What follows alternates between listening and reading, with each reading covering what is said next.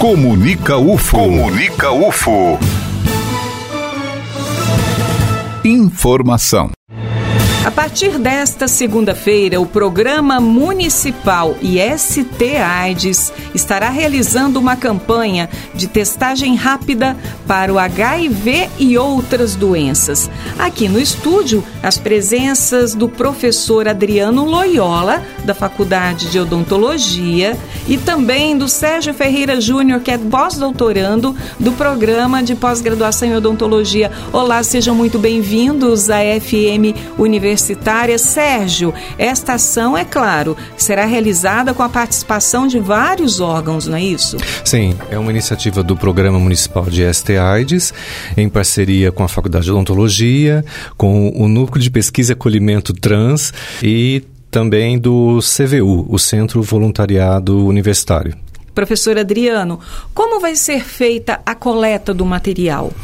Então, vamos só trocar um pouquinho aí, né? Porque na verdade nós não vamos fazer coleta de material, né? As pessoas que quiserem fazer os testes, né, procurarão os locais em que eles vão ser realizados, né, e vão se submeter a esse teste rápido, né? Um teste rápido, ele consiste da coleta de sangue, né? É uma pequena fração através de uma punção digital.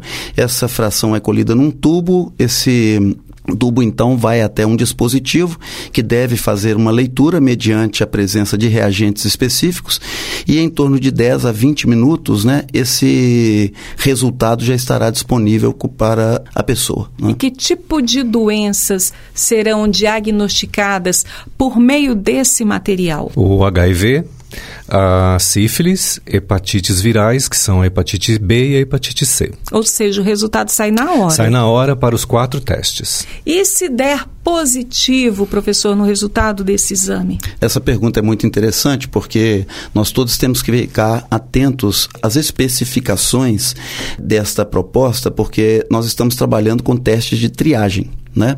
Então, uma vez positivo, é fundamental que as pessoas procurem um serviço de saúde para fazer o teste confirmatório. Né? É a partir do teste confirmatório, então, que a gente teria a possibilidade de fechar um diagnóstico específico. Né? Há algumas possibilidades de, da realização de um segundo teste, né?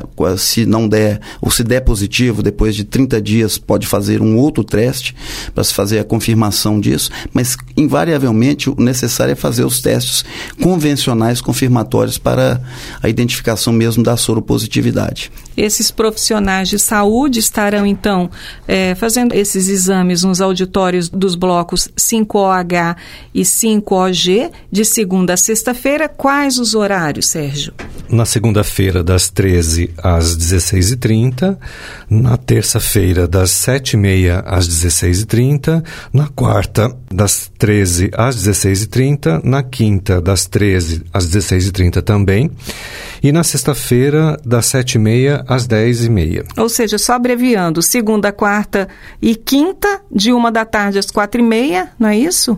Isso. Na terça, de sete e meia da manhã às quatro e meia. E na sexta-feira, de sete e meia da manhã às quatro e meia da tarde. Exato.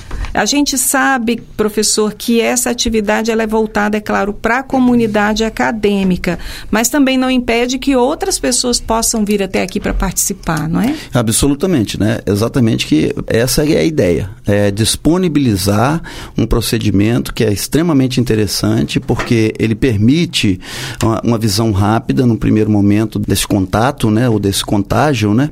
E de uma forma muito rápida isso pode ser trabalhado, né? Então qualquer qualquer pessoa que acessar esse dia o serviço, né, poderá então ter o seu teste realizado é muito importante que a gente eh, lembre assim: o primeiro foco nosso é de fato a comunidade universitária. Né? Nós tivemos uma experiência prévia eh, no ano passado, lá no Moarama, e nos mostrou eh, determinadas questões que a gente achou interessante trabalhar, não é? exatamente porque a gente entende que a, o público universitário é um público como é um público também vulnerável, mas também é um público formador de opinião, é muito importante que se conscientize dessa possibilidade e possa oferecer aí oportunidades para nos auxiliar nesse processo de prevenção, um diagnóstico precoce, né? E, obviamente, um controle mais eficiente das doenças. Né? Justamente por isso, uma ação como essa, né, professor? Exatamente. O teste rápido, ele tem algumas características muito interessantes, porque ele democratiza muito a possibilidade de você conhecer o que está acontecendo com você né? E especialmente eu não me lembro assim, mas a partir de 2013, salvo engano, o Ministério da Saúde já colocou à disposição, né? Não só em vários tipos de serviços de saúde, mas também, inclusive, em farmácias, para que as pessoas possam, inclusive, fazer o que eles chamam de autoteste. Não é? Que também é dentro dos mesmos princípios e precisa seguir as mesmas orientações no sentido de não, vamos dizer assim, assumir aquilo individualmente, né? Procurar os apoios necessários, os esclarecimentos necessários para que não pare nenhuma dúvida sobre a validade daquilo, o alcance daquilo, né? E como aquilo pode beneficiar a pessoa no sentido de conhecer o seu status, né? Em relação à, à possibilidade de contágio. Sérgio, existe ainda muita resistência das pessoas com relação a fazer um exame como esse? Sim. Uh, o estigma da AIDS ele ainda persiste na sociedade, né? Então as pessoas se colocam em risco, mas têm uma certa dificuldade de assumir esse risco e depois uma certa dificuldade de tomar a iniciativa de procurar pela testagem. Muitas vezes as pessoas chegam na porta lá do Herbert de Souza e voltam para trás porque não conseguem é, administrar essa ansiedade e, e, esse desejo da testagem. Então, é, trazer uma campanha dessa para dentro do campus, né, isso facilita muito o acesso à testagem. Qualquer pessoa pode procurar. Né? E isso faz parte de uma diretriz do Ministério da Saúde que prevê, a, como disse o professor Adriano, a democratização da testagem e também de ampliar o acesso da população aos testes rápidos. Professora, eu gostaria então de encerrar essa entrevista com o senhor fazendo um convite né, para que a comunidade participe desta ação que vai poder é, diagnosticar, né, por meio dessa coleta rápida, essas doenças sexualmente transmissíveis. Né? Ok. Então eu gostaria de convidar toda a comunidade acadêmica, né, extensivo a toda a comunidade, a sociedade uberlandense, mas ressaltar especialmente a comunidade acadêmica para não perder essa oportunidade, né? Essa é uma oportunidade que nos fornece a chance de, de estarmos diante de um, de um desafio, não é? Que é o desafio de é, saber como as coisas estão acontecendo, né? De trabalhar para que a gente possa conseguir melhores abordagens preventivas, né?